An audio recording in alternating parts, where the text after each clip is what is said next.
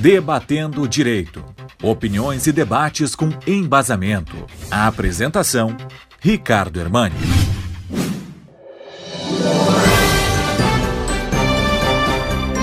Trazer nessa segunda-feira uma reflexão sobre as eleições legislativas que aconteceram ontem no nosso país co-irmão, em Portugal. Portugal tem relações muito fortes com a nossa Universidade de Santa Cruz do Sul. Aqui temos com a Universidade do Minho convênio de dupla titulação. Eu, pessoalmente, uh, fiz boa parte dos meus estudos lá com o professor Jorge Miranda, seja no doutorado, no pós-doutorado. Então, sempre o que acontece lá, nós acompanhamos um pouco com maior interesse. E principalmente porque o modelo português e de resto o modelo europeu trazem algumas reflexões para o que nós vivemos no Brasil. Portugal vive o que nós chamamos de semipresidencialismo, ou seja, existe lá um presidente da República eleito pela população, diga-se passagem, um professor do direito da Faculdade de Direito da Universidade de Lisboa, professor Marcelo Rebelo de Souza, é o presidente da República eleito, e um primeiro-ministro, que é o Antônio Costa, que tem uma que tinha na época que chegou no, no posto de primeiro-ministro, é ele que efetivamente governa o dia a dia dos portugueses, com uma coalizão de esquerda, do Partido Socialista, do Bloco de Esquerda e demais partidos que compunham, compunham então uma maioria de esquerda. Só consegue formar governo quem tem a maioria, quem apresenta ao presidente da República a maioria parlamentar. Então, essa é a exigência, que haja maioria parlamentar constituída, não uma maioria parlamentar que cada projeto vai ser negociado, não. Uma maioria que assume um compromisso com todo o governo, com todo o andamento do governo.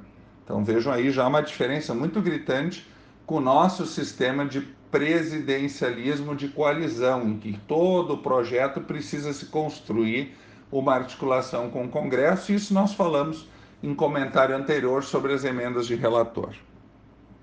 Mas esta eleição de ontem teve uma particularidade porque ela foi antecipada. Ela ocorreu antes do fim do mandato do Antônio Costa, do primeiro-ministro, e vejam por quê. Porque ele não conseguiu aprovar o orçamento anual. Então, quando tem um projeto que ele não consegue aprovar, ou seja, ele mostra fraqueza na sua maioria com o Congresso, o presidente da, lá o Congresso é chamado Assembleia da República em Portugal. O presidente da República, o professor Marcelo, tem então a prerrogativa de dissolver o parlamento e chamar novas eleições legislativas mesmo antes de terminar o mandato, que foi o que aconteceu ontem. E aí Enquanto se dissolve o parlamento, se convoca novas eleições, o governo é um governo demissionário, um governo provisório. E o que, que aconteceu ontem? Como o bloco de esquerda havia abandonado a, o Partido Socialista, ele ficou com minoria, para que o Partido Socialista conseguisse continuar governando, ele teria que ter o que se chama de maioria absoluta, metade mais um dos deputados. E foi o que ele conseguiu.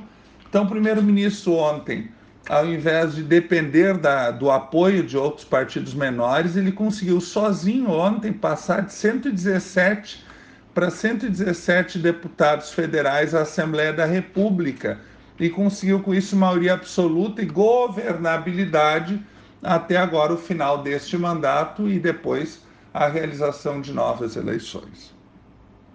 Eu digo isso para que se compare os sistemas, né? se compare um presidencialismo como no Brasil, em que a garantia de maioria parlamentar não é condição para continuidade na gestão, em que cada projeto tem a sua negociação, a sua troca eh, política, muitas vezes troca de cargos, ou mesmo emendas de relator, as chamadas emendas que privilegiam aqueles deputados que votam com o governo em decorrência de outro diferente do sistema europeu em que o parlamento não fica sempre nesse processo de negociação. Quando o parlamento não apoia o governo, o que, que faz o presidente da República? Dissolve o parlamento, se fazem novas eleições e aí aquele que obtiver maioria da sociedade, legitimidade da sociedade, o conjunto de deputados com maioria que vai formar um novo governo com um novo primeiro-ministro. Ontem, na verdade, o primeiro-ministro que tinha sido enfraquecido no jogo com os deputados do bloco de esquerda, que não tinha o apoio, ele saiu depois fortalecido com a população. Agora ele não precisa mais do bloco de esquerda e o Partido Socialista, de forma isolada, sozinha agora, com maioria absoluta, vai conseguir governar Portugal até o final do mandato. Então a população legitimou o seu gestor a partir desse sistema em que a todo momento, né, quando há situações mais graves, a população é chamada a dar um novo voto de confiança ou não ao parlamento constituído e se ela mudar, muda-se aí o primeiro-ministro mesmo antes do término do mandato. Ou seja, os mandatos não são garantidos em seu prazo eh, total. No entanto, enquanto o primeiro-ministro está lá, ele só está com estabilidade. Se ele perde o apoio do parlamento, ele volta a se ser consultado pela população. E aí sim, se a população o referenda, ele volta com mais legitimidade. Se a população não o referenda, troca-se o governo. Então, quem efetivamente tem a última palavra no jogo uh, do sistema semipresidencialista e parlamentarista é constantemente a população e não a negociação, a coalizão, a troca de acordos, a troca de vantagens, muitas vezes, entre executivo e legislativo, que lamentavelmente acontece aqui no Brasil. Eu sei que é um tema complexo, tem muito que se discutir. Cada país tem o seu sistema, o seu modo de realizar a escolha dos seus governantes, mas é importante que a gente olhe para os lados, olhe para outros sistemas e veja que existem alternativas muitas vezes. Mas isso tudo é tema complexo e que seguramente a gente vai ter oportunidade de conversar mais, uh, ainda que uh, avance este ano o processo de eleições aqui no Brasil. Uma boa semana e até a próxima segunda-feira.